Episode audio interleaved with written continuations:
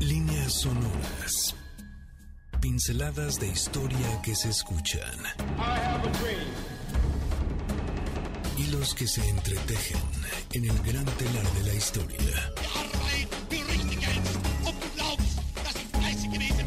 Eventos que definen nuestro presente y que nos transportarán al futuro.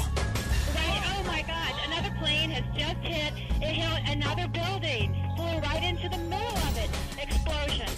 Esto es Líneas Sonoras, pinceladas de historia que se escuchan con Carlos Carranza.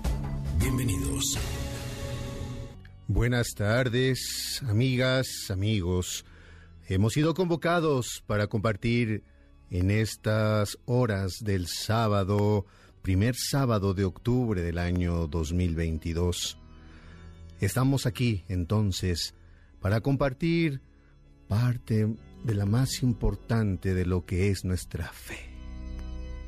Porque esto y más allá es líneas sonoras. Hola, ¿qué tal? Muy buenas tardes. Ya dejémonos de tonterías y demos, por favor, una cordial bienvenida aquí de parte de todo el equipo de Líneas Sonoras. Estamos en vivo en MBC 102.5. Quisimos entrar acorde con la canción, por supuesto, de Faye de George Michael, que es una de las canciones más célebres de este artista, de este cantante, que además, pues ya no está en este plano existencial, pero pues podemos seguir disfrutando de toda su música, de todo su ritmo y por supuesto de los grandes recuerdos que tenemos alrededor de las canciones que evidentemente a lo largo de los años él nos fue compartiendo.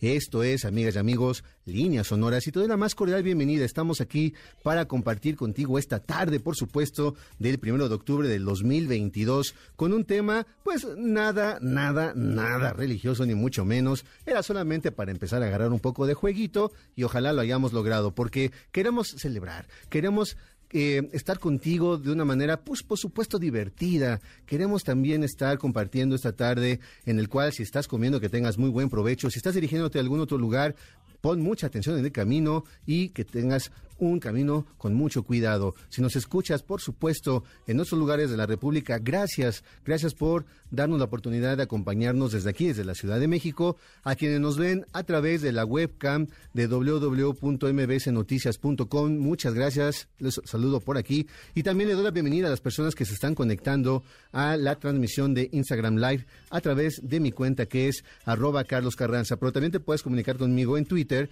arroba Carlos Carranza, el teléfono en cabina, sí está Gina, está ahí ya perfectamente lista, ya hizo todo su ejercicio necesario, el calentamiento riguroso para poder contestar tres o cuatro teléfonos al mismo tiempo al 55 51 66 1025. Hoy tenemos también muchos regalos, pero sobre todo tenemos extra, extra, lleve sus líneas sonoras, porque vamos a hablar acerca de la historia del periódico. Bailando Fake de George Michael, vamos a comenzar con hacer la pregunta clave del día de hoy. Ojalá puedas tener la oportunidad de comunicarte, ya está Gina con 55 51 66 1025 y la pregunta es muy simple y muy sencilla. ¿Cuál es la noticia que más te ha impactado que leíste en un periódico o si tienes algún recuerdo especial, alguna memoria que eh, haya quedado marcada, por supuesto, en tu historia y que tenga como protagonista precisamente un momento en el cual aparezca un periódico. Por ejemplo, yo te voy a compartir mis memoria, una, uno de mis recuerdos más, más claros que tengo, por supuesto, en mi vida. Siempre cuando mi padre llegaba de trabajar, llegaba con su periódico bajo el brazo y, por supuesto, a comer, a compartir con nosotros, pero siempre leyendo lo que en esa época era también uno de los periódicos de mayor circulación aquí en la ciudad. Y eso es justo lo que me ha llevado también a entender la importancia del periódico en su momento, pero es un recuerdo sobre todo muy emotivo, muy sentimental de la imagen de mi papá llegando a casa, siempre con su periódico bajo el brazo. Así es que ahí está la pregunta, más al ratito tendremos algunos regalos, pero si ya puedes ir compartiendo, por supuesto, alguna de estos recuerdos, algo que te pueda llevar precisamente a recordar ese papel que puedan tener el periódico, los periódicos a lo largo de nuestra vida, pues ojalá lo puedas ir compartiendo con nosotros. Claro, el periódico, el diario, la prensa ha sido parte de nuestra historia desde épocas que tal vez no nos imaginamos. Pero hay una primera explicación. La necesidad que tenían ciertos personajes o culturas de conservar datos, nombres, las hazañas o cuestiones de la vida cotidiana para que de una manera u otra fueran recordadas más allá de su presente. Y gracias, claro, a este impulso, hoy podemos saber y recordar mucho de lo que era la vida cotidiana y esos grandes acontecimientos de las personas de otras épocas, inclusive de épocas muy, pero muy lejanas, en aquello que podríamos llamar también los antecedentes y los orígenes del periódico.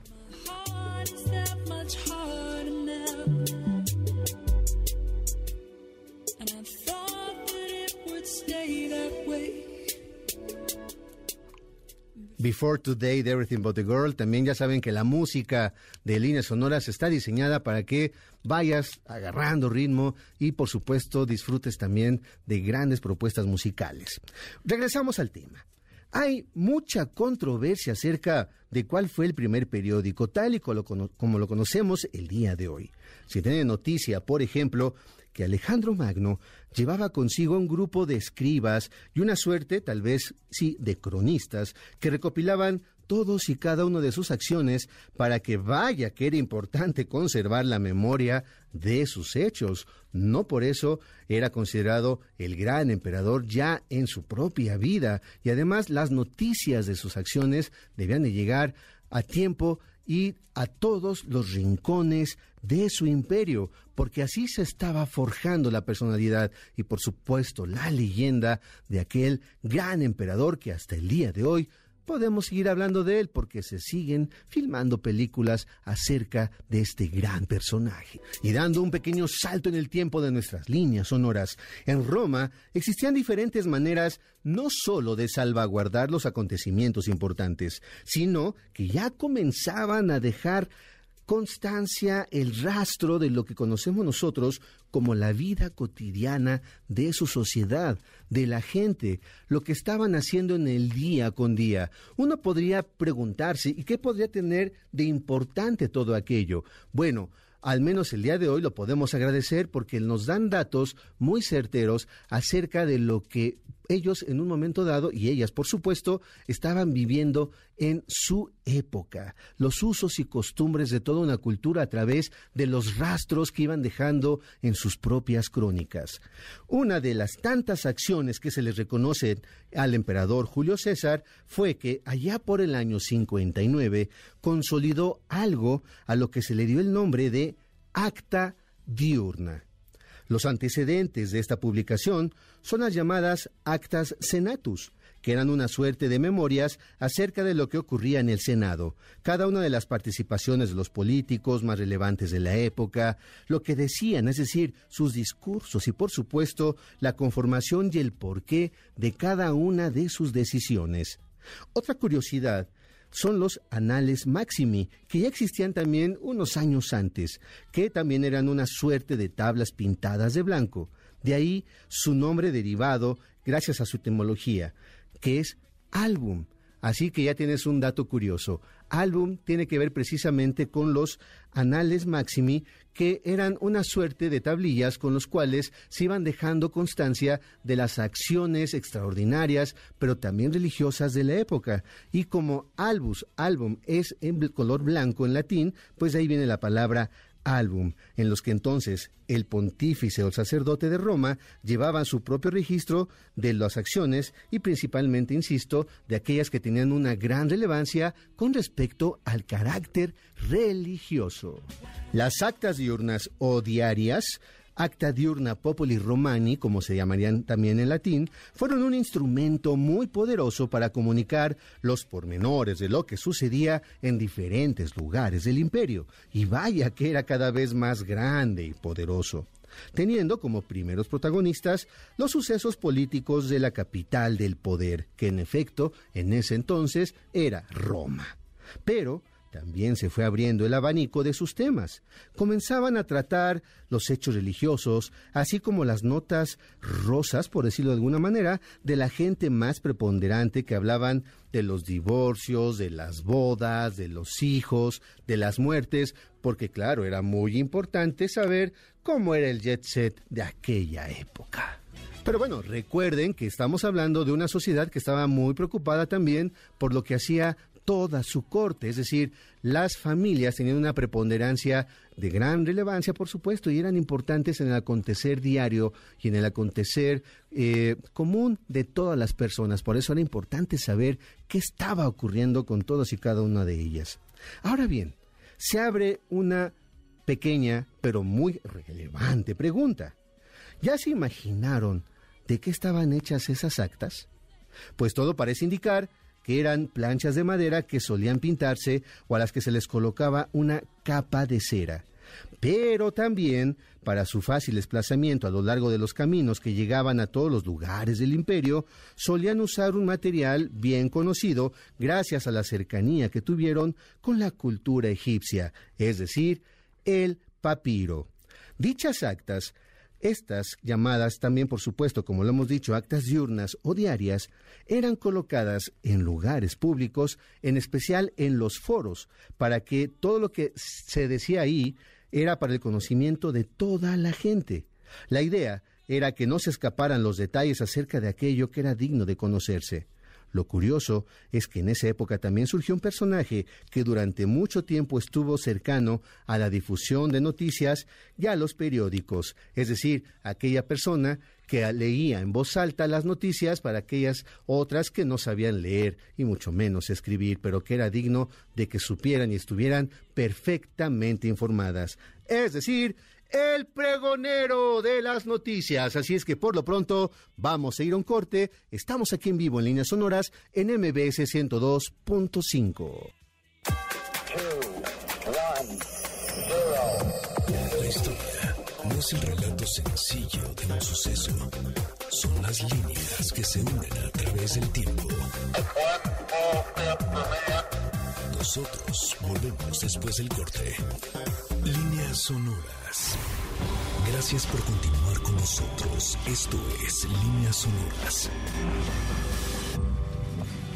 Extra, extra, comenzamos con el segundo bloque de líneas sonoras pase, venga por sus noticias, venga por aquellas cuestiones que ustedes pueden enterarse acerca de la historia del periódico, porque estamos aquí en vivo en líneas sonoras en MBC 102.5. Gracias a quien se está conectando, gracias a las personas que, por supuesto, están por aquí en la transmisión de Instagram, a Olga Cecilia, a Leti Osito, a Carmen Albarrán Lagunas, a Crayolita, que nos está regalando también un pastel. Muchísimas gracias, Crayolita.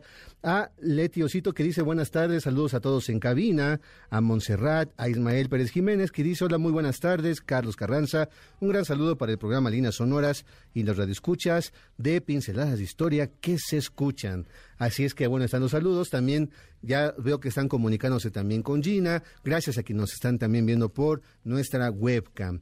Así es que no podíamos nosotros, por supuesto, hablar de los periódicos si no hacemos, por supuesto, una referencia obligada. A Day in the Life de The Beatles.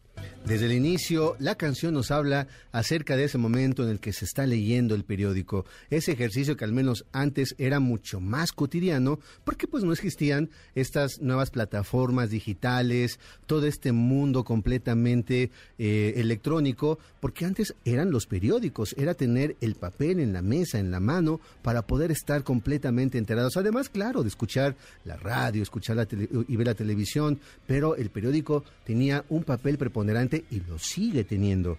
Pero esta canción es una de las más emblemáticas de este grupo de Liverpool, de los Beatles, grabada en el año 1967 y que fue incluida en el álbum Sgt. Pepper's Lonely Hearts Club Band. Al parecer, la historia de esta canción apunta a que la composición está integrada por dos partes, una escrita por John Lennon y la segunda tal vez por Paul McCartney.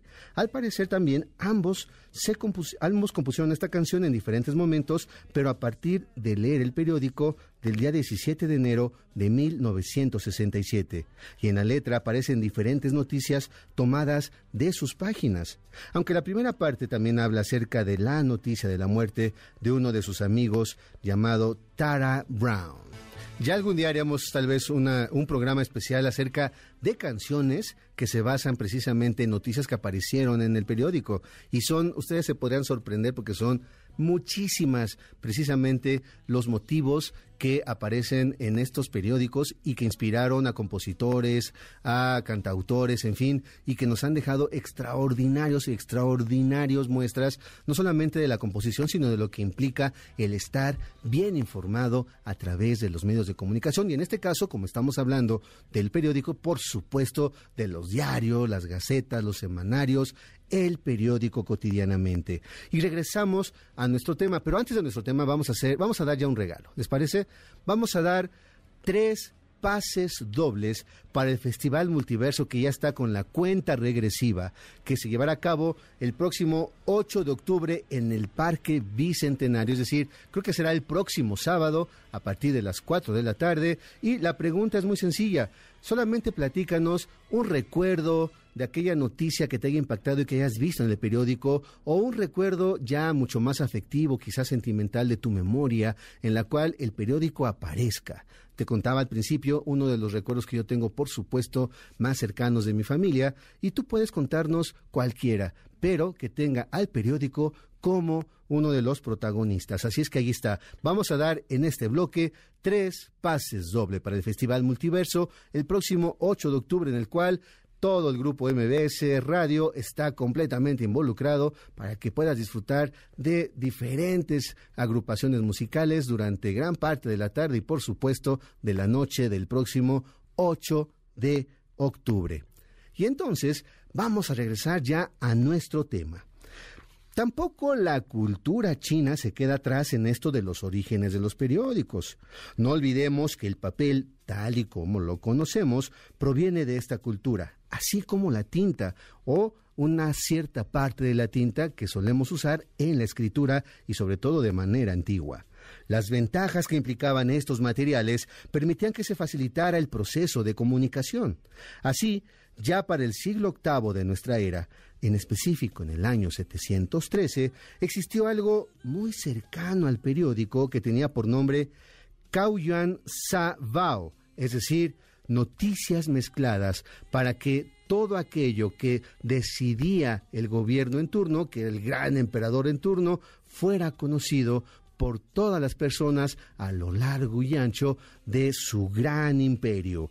Y ya para el siglo XI, dicha publicación se vería fortalecida con la invención de la llamada imprenta china y eso permitió que se multiplicara no solamente la noticia, sino también la comunicación de la grandeza de lo que implicaba el poder de ese momento, la gran monarquía china de la época. Y ya si estamos hablando de imprentas, su invención europea, llevada a cabo por Johannes Gutenberg en el año 1440, así como en China, significó uno de los cambios más importantes y decisivos para el surgimiento del periódico tal y como lo conocemos actualmente.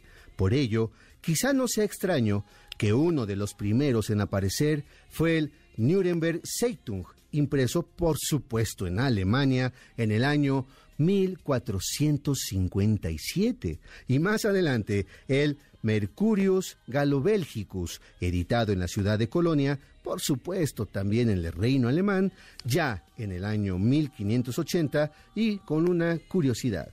Ambos estaban, por supuesto, escritos en latín.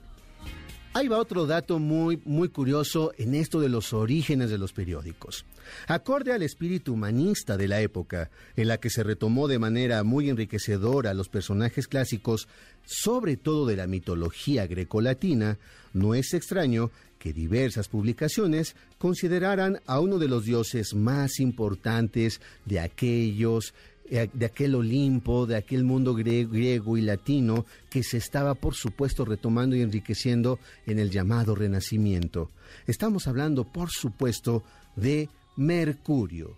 Claro, se le identificaba como el mensajero entre los dioses y por supuesto de los dioses y los seres humanos, la divinidad encargada del comercio y la comunicación y cosa curiosa, también de los ladrones, porque había que escapar rápido. Es decir, de rápido y ágil movimiento este dios gracias a las poderosas alas que tenía en su calzado y el casco que portaba. Se podía mover con muchísima rapidez para llevar el mensaje hacia los dioses y entre los hombres de un lugar a otro con la rapidez que era necesario. Por ejemplo, un nombre muy claro es el English Mercury, considerado el primer periódico en inglés que se editó en 1588, o Nuestro Mercurio Volante, editado en el año 1772 y del cual hablaremos más adelante. Así es que Mercurio por supuesto, era el dios que estaba detrás de todas estas publicaciones, porque por supuesto los periódicos tenían que moverse con muchísima rapidez, las noticias tenían que llegar rapidísimo de un lugar a otro para estar perfectamente informados. También es muy familiar que los periódicos retomaran el nombre de otro personaje importante entre los ejércitos, sobre todo de la Edad Media, los heraldos quienes eran los caballeros o oficiales encargados de llevar los mensajes de un lugar a otro, sorteando los peligros que esto implicaba. Claro, los heraldos no solamente eran aquellos que llevaban los mensajes, sino también que tenían una importancia simbólica porque podían definir, por supuesto, el curso de una guerra o de una decisión política muy importante. Y al decir heraldo, sin duda tienes ya en tu cabeza el nombre de más de una publicación que podemos tener muy al alcance. Es de resaltar que se tiene el registro de una primera publicación editada en 1529 en la ciudad de Viena. Se trataba de un Mercurio en el que se invitaba a la población a que se uniera a la lucha en contra de la gran amenaza de la época que representaban los turcos y que estaban ya muy cerca de la capital del reino y no se podían permitir su caída. Así es que este Mercurio también tenía una función especial, pedir ayuda si es que era necesario. Y aquí en líneas sonoras va otro dato especial y va a salir muy pero muy económico. ¿Han escuchado ustedes la palabra gaceta? Pues como siempre, en este programa, preocupados por salvar los silencios incómodos o salvaguardar la integridad frente a las familias políticas, ya ven que nunca falta el tío que, bueno, en fin. El dato curioso, es que esta palabra se relaciona con una de las primeras publicaciones periódicas que existieron en Italia, en específico en la bella ciudad de Venecia. Dicho periódico se llamaba Nocie Scritte que apareció en el año 1556. Cada mes se podían leer en sus páginas noticias acerca de los más importantes a comunicar sobre las campañas militares, los aspectos económicos y políticos que incumbían a todos los habitantes del reino del Véneto. Todo por la módica cantidad de una gaceta. En efecto, ese era el nombre de la moneda que circulaba en la ciudad y que era el costo preciso de ese periódico. Así es que ya sabes por qué también algunos periódicos se llaman gacetas. Es el nombre de una moneda que tenía el valor de ese periódico llamado Noche Escrite. Vamos a ir un corte. Estamos aquí en líneas sonoras, en vivo, en MBS 102.5. Traemos el pasado directo a tus oídos a través de las líneas sonoras. En un momento continuamos. Para tus CDs, la historia es un incesante volver a empezar. Of Princess Diana. French authorities say the driver of her car, her car, was legally drunk at the time of the high-speed fatal crash. Ya estamos de regreso en líneas sonoras. Estamos de regreso aquí en líneas sonoras y esto es la rocola de líneas sonoras. Así es que pida su canción. Estamos aquí ya nosotros escuchando algunas rolas que nos encantan. Esta en particular nos gusta a todos los que estamos aquí. Love Will Tear Us Apart de Joy Division, que es un clásico y que por supuesto aquí a todos nos puso a bailar de manera inmediata. Porque cómo no, cómo no vamos a menear el cuerpo con este ritmo. Te recuerdo que estamos en vivo aquí en MBC 102.5. Esto es Línea Sonora, soy Carlos Carranza y te agradezco la oportunidad de que nos permitas llegar hasta ti, en donde te encuentres, donde nos estés escuchando. Si estás haciendo algo que evidentemente te permita también poner atención en nuestro programa, muchísimas gracias, porque además eso es lo que nos enriquece a nosotros, tener la oportunidad de poder comunicarnos. Por eso están las líneas abiertas, el 55 51 66 1025. Allí está Gina para tener pues, una comunicación con nosotros y que nos platiques, por supuesto, cuál es ese, esa noticia que leíste en un periódico y que te impactó muchísimo, o algún recuerdo, alguna eh, memoria que tengas a partir de la presencia de un periódico. Así es que ahí está la invitación, porque además tenemos pases para el Festival Multiverso el próximo 8 de octubre en el Parque Bicentenario. Seguimos teniendo ahí un boleto todavía por ahí y va otros, otros regalos. Un pase doble para Rafael el próximo 8 de octubre.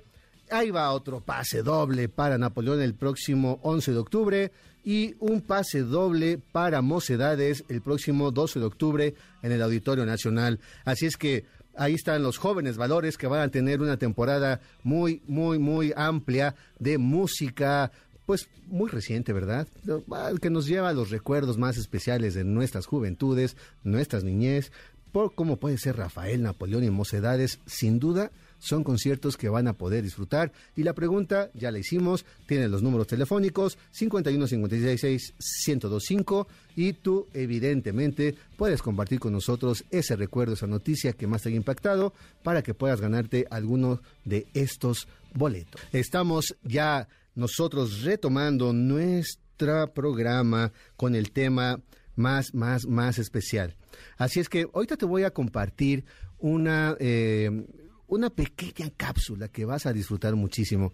Dura muy poquito, pero que nos va a llevar a un momento también eso de la nostalgia de la época azul, en la cual el periódico era, insisto, parte fundamental de la comunicación para toda sociedad.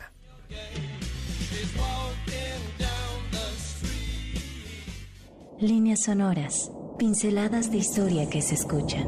¡Orden, ¡No, hay periódicos! Ándale, Germán, que me van a ganar el perímetro de mi jurisdicción. Ahora que vamos a meter noticias atrasadas, hombre. Ah, mira, cocodrilo, que tengo el primer cuadro. ¿Quiere cocodrilo? Nos van a ganar los de la otra esquina. ¡Órale, muchachos!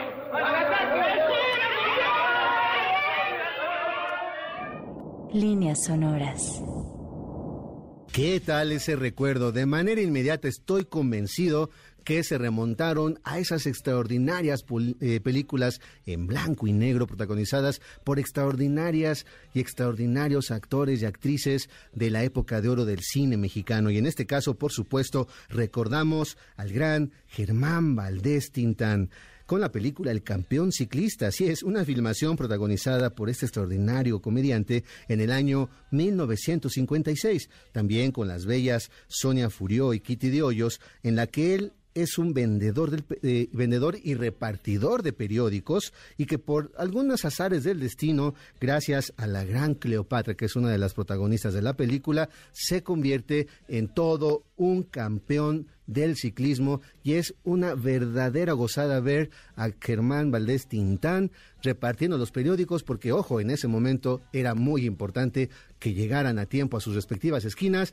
si no les ganaban el lugar de la venta más importante del día, que era, por supuesto, durante la mañana.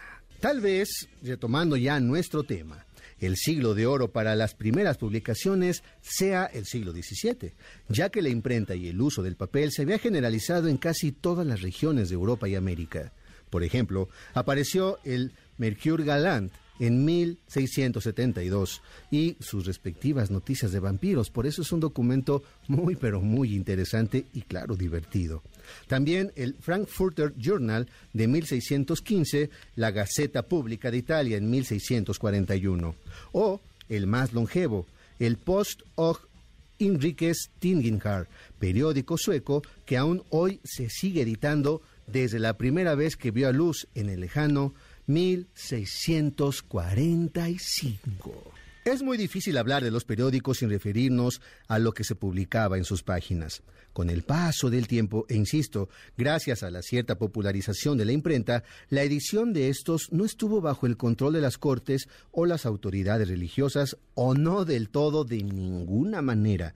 Cada vez se comenzaba a perfilar lo que hoy llamamos la libertad de prensa, uno de los principales derechos que se deben defender, ya ahí les encargo. ¿eh? Así, en el siglo XVII, en específico, en 1632, se intentó censurar al periódico inglés Mercurius Britannicus, pues no se quería permitir que se publicaran noticias que hablaran de los sucesos más allá de las fronteras. No querían que las personas tuvieran noticias acerca de cómo vivían y lo que estaba pasando en otros reinos, es decir, querían tener las fronteras perfectamente cerradas, ante lo cual el juez que definió el caso solamente cerró su veredicto diciendo una de las frases que han hecho historia. Él dijo con toda claridad, la libertad de prensa es nuestra libertad. Qué gran canción, muy de acuerdo con lo que estamos hablando. I Love to Change the World the 10 Years After. Así es que ahí la, la dejamos también en su playlist para que la puedan escuchar más al ratito. Ahora vamos a dar otro brinco en nuestras líneas sonoras para hablar de un caso también muy interesante. Aunque las primeras publicaciones en lo que hoy conocemos en Estados Unidos se presentaron cuando eran una colonia inglesa, es decir, el Boston News Letter de 1704, el Pennsylvania Magazine y el Boston Gazette. También en esa época se presentó un juicio en el que se culpaba a John Peter Ziegler, editor del New York Weekly Journal, por ser crítico ante la corona. Es decir, se le ocurrió criticar a la corona inglesa cuando todavía eran una colonia. Y entonces se decidió llevar a este editor a un juicio para que, por supuesto, fuera callado y silenciado en sus críticas ante aquellas personas que ejercían el poder de una manera, de una manera completamente vertical. Sin embargo, fue completamente absuelto, sentando uno de los precedentes más importantes para el país vecino, que es decir, la libertad de prensa. Ah, por cierto, el primer periódico reconocido como propio en el nuevo país fue el Pennsylvania Evening Post, editado en el año 1783. No dejemos de lado uno de los mecanismos de comunicación que fueron muy habituales durante el siglo XVI y parte del XVII, principalmente cuando aún no se tenía la posibilidad de conformar periódicos, semanarios o gacetas como los cuales hemos hablado durante este programa. En nuestro país fue muy importante la publicación de las llamadas hojas volantes o hojas volanderas, que con un papel muy sencillo se redactaban e imprimían las noticias que se difundían durante la época de las primeras décadas de la colonia. Así es que ahí están. Las hojas volantes o volanderas fueron el origen también de la prensa y de los periódicos aquí, en lo que nosotros por supuesto llamamos la Nueva España. Esto porque necesitamos recordar que la imprenta llegó a América, en específico a este lugar llamado la Nueva España, gracias a las peticiones de Fray Juan de Zumárraga en el año 1536 y que fue operada por el famoso Juan Pablos. Las hojas volanderas hablaban de situaciones o acontecimientos que eran dignos de comunicarse, como por ejemplo el gran terremoto de Guatemala en 1541. Y cosa curiosa, en particular, esas hojas volanderas hablaban del caso, la particular muerte que tuvo Beatriz de la Cueva y sus hijas, que fueron presas de ese sismo en la capilla de su casa, y la manera en cómo se estaba haciendo, por decirlo de alguna manera, el reporte de aquella noticia, también nos habla de esa facilidad novelesca que existía en ese momento para atrapar la atención de los lectores y de aquellas personas que escuchaban a los pregoneros hablando acerca de esos grandes sucesos. También, por ejemplo, era muy famosa famosas las noticias cuando llegaban los piratas a diferentes puertos a lo largo de todo el mundo novohispano y por supuesto otras colonias de España a lo largo de nuestro continente americano, porque además era muy claro lo que estaba sucediendo en ese momento. Era importante conocer lo que se lo que ocurría en diferentes situaciones y en diferentes regiones y los peligros que había que sortear. El primer periódico de la Nueva España es la llamada Gaceta de México y Noticias de la Nueva España, que vio a luz en el, en el año 1722 y en específico el día primero de enero, gracias al espíritu aventurero y poco mercantil, la verdad, del sacerdote Juan Ignacio Castorena Ursúa y Goyeneche. Vamos a dejar aquí esta noticia en suspenso porque vamos a ir un corte y regresamos con nuestro último bloque de líneas sonoras aquí en MBS 102.5 y no te pierdas las noticias del último tramo de nuestro programa. La historia es la ciencia de lo que nunca sucede dos veces. Paul Valery. President Kennedy has been assassinated. It's official now. The president is dead. No te despegues de líneas sonoras. En un momento Regresamos. The attack yesterday on the Hawaiian island has caused severe damage to American naval and military forces. Ya estamos de regreso con estas pinceladas de historia que se escuchan. Estás en Líneas Sonoras. ¿Qué tal, eh? Tu amor es un periódico de ayer. Y hay que decirlo además cantadito, sabroso, bailando, con este retomando la sección Víctor, pon orden, por favor, en este programa, porque es sábado y hay que meterle otro tipo de ritmo y otro tipo de candela y vamos acelerando el motor para después, por supuesto, escuchar, claro está, al gran cocodrilo, por supuesto, al doctor Zagal y a todos sus chicos y sus chicas que lo acompañan, también escuchando al Balones al Aire y cerrando con broche de oro con 8-Track y el gran Checo Sound para después, por supuesto, enséñenos alguna invitación ahí para llegar con todo el ritmo y con todo el sabor al cual nos invita, claro, periódico de ayer del gran Diego El Cigala. Y si mejor a lo mejor nos dedicamos a ser cumbiancheros, ya yo creo que en este programa le podemos dedicar por completo a mover así todo el cuerpo con todo el ritmo y toda la energía de la tarde. Oigan, Quiero mandar saludos a las personas que también se han comunicado telefónicamente, a Melvi Jesús Abad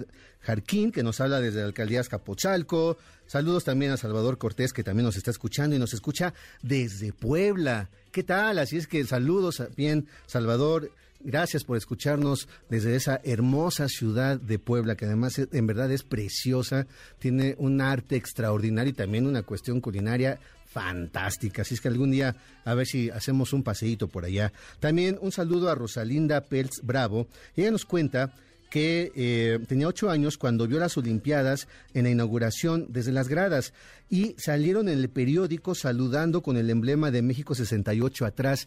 Así es que bueno, qué gran, gran recuerdo, Rosalinda. Muchísimas gracias por compartirlo aquí con nosotros y con nosotras en líneas sonoras y es, ha de ser seguramente algo inolvidable, ¿no? De, diferente manera, haber presenciado ese, esa inauguración y, por supuesto, salir en un periódico con esa, esa manera incidental que muchas veces las fotografías de quienes están, por supuesto, en la prensa tomando por aquí, por allá las imágenes, de repente nos dejan unas sorpresas extraordinarias. Y qué bueno, Rosalinda, que tú conservas ese extraordinario recuerdo. Seguimos aquí en vivo, estamos en MBC 102.5, el teléfono en cabina 55 51 66 1025. Tenemos, por supuesto, algunos regalos, eh, pases para el Festival Multiverso y ahí todavía hay un, por ahí, ¿verdad? Un, pas, un pase de, Festival Multiverso. Así es que ahí, si todavía tienes la oportunidad y las ganas para que vayas a disfrutar de toda la tarde y gran parte de la noche la próxima semana, sin duda va a ser algo muy, pero muy, muy divertido. Así es que date chance para que vayas también a bailar y tener ritmo, por ejemplo, como esto que nos está antojando el Gran Cigala. Ahora vamos a escuchar otro sonido. Vamos a una capsulita en el tiempo de otra voz que van a reconocer de manera inmediata. Así es que vamos ya de lleno a viajar a través de esta línea sonora. Líneas sonoras, pinceladas de historia que se escuchan. ¡Atención! ¡La extra! Con 25 centavos de andanche y el resto en abonos fáciles. ¡Gran barata! ¡Gran realización! Por cambio de local, por ampliamiento de local. La extra. La extra. Para usted vale 25 centavos nada más. Pero si es lo que vale. Es lo que vale, por eso usted ya lo sabe, no le puedo cobrar más. ¿A qué tiene? ¡La extra! Con noticias de México del extranjero por un solo precio. Pásele, marchante, pásele usted. Líneas sonoras.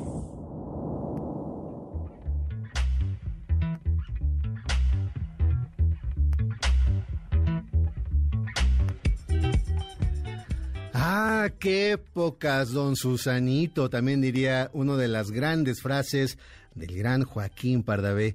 Eh, bueno, en realidad, en este audio se trata del entrañable personaje Jalil Faradat, que junto a su esposa Swan y su hijo Selim protagonizan una de las películas más recordadas de don Joaquín Pardavé, en la que luego de muchas complicaciones y como parte del racismo que sufrían los inmigrantes libaneses a mediados del siglo pasado en nuestro país, el Baizano Jalil, el Arvano Jalil debe salir a las calles para tratar de sobrevivir. Y claro, ¿por qué no?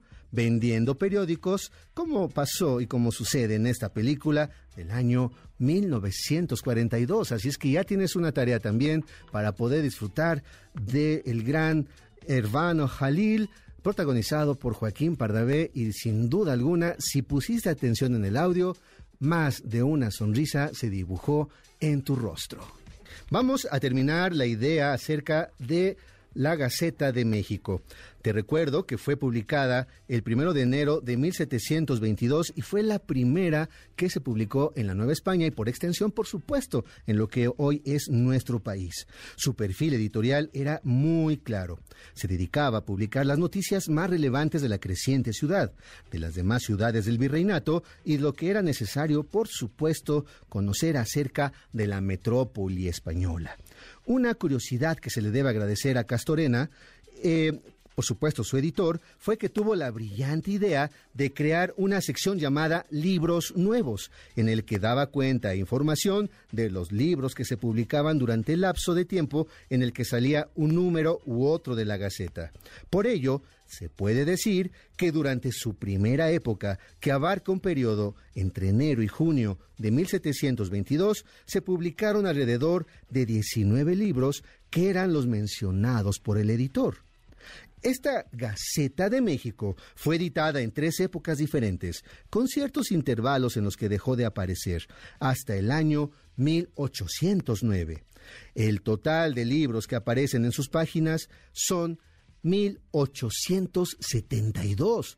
Sí, 1872 y solo, estoy refiriéndome, y solo se cuentan los que fueron incluidos entre sus páginas, lo cual nos permite suponer que se editaron o importaron más de dos mil libros en, esas, eh, en esa época, lo cual evidentemente era algo fascinante y extraordinario y que nos lleva a imaginar toda el movimiento editorial que existía en la Nueva España durante ese momento. Hay otra publicación que también es muy importante recordar, el llamado Mercurio Volante. Noticias importantes y curiosas sobre varios asuntos de física y medicina, dedicado al excelentísimo señor Fray Don Antonio María Bucareli y Orsúa, virrey de la Nueva España, por don Josef Ignacio Bartolache, doctor médico del claustro de esta Real Universidad de México. Exacto, ese todo eso era su título y de manera muy concreta para los cuates, el Mercurio Volante. Como su nombre lo indica, fue un mercurio dedicado a la medicina en el continente americano, cuyo primer número apareció el 17 de octubre del año 1772 y fue publicada hasta el 10 de febrero de 1773, pero fue la primera publicación dedicada específicamente al área médica. Hay otra publicación de lo más importante, pues es también la primera que se puede considerar como parte del aire de libertad que se respiraba en los primeros años del siglo XIX en nuestro país, el ABC Diario de México, el cual se publicó entre octubre de 1805 hasta enero de 1817. Y por supuesto, si ya haces tú unos cálculos muy específicos y muy simples, te puedes dar cuenta que entre sus páginas, por supuesto, podían existir muchas de las ideas y de las noticias que tenían que ver con los primeros años de la independencia y, claro, su futuro desarrollo. Así en los primeros números se coincide no solo la lucha armada, sino también esas ideas que estaban respirándose en el aire y que tenían que ver con la libertad del futuro país, que sería, por supuesto, nuestro país. Y decía algo muy curioso. El diario se venderá desde temprano a medio real en los 12 puestos señalados al efecto, en el Parián frente al sitio de coches de Providencia y los 11 estanquillos siguientes, esquina de la Profesa frente al Correo, el del Ángel y bajo San Agustín, bajo la puerta de Portacelli, el puente del Correo y en fin, tantos otros lugares de esa pequeña, pero sobre todo extraordinaria Ciudad de México que comenzaba a abrir su historia dentro del México independiente y que después, por supuesto, tendría otra, otros reflejos en lo que sería la comunicación y la información hasta nuestros días y seguramente vamos a tener un segundo y hasta tercera parte de este periódico, de esta historia de los periódicos en nuestro país que sin duda es de lo más interesante. Vamos a cerrar ya nuestras líneas sonoras, por supuesto agradeciendo a todo el equipo que lo hace posible, a Víctor, a Checo en la producción también, a Gina en los teléfonos, pero sobre todo Gracias también a Beto, que nos estuvo apoyando el día de hoy en los audios. Y gracias a ti, que nos diste la posibilidad de acompañarte durante esta tarde del primero de octubre. Y gracias, por supuesto, por la generosidad de acompañarnos. Y es una promesa que nos escuchamos la próxima semana aquí en MBS 102.5. Y te dejo con el gran Sergio Almazán. Hasta luego. Por hoy, nuestro viaje ha terminado.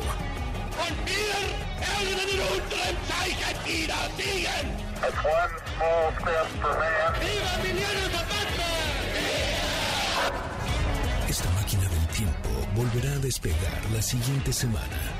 Los esperamos aquí, en líneas sonoras, pinceladas de historia que se escuchan. Martin Luther King 20 minutes ago died.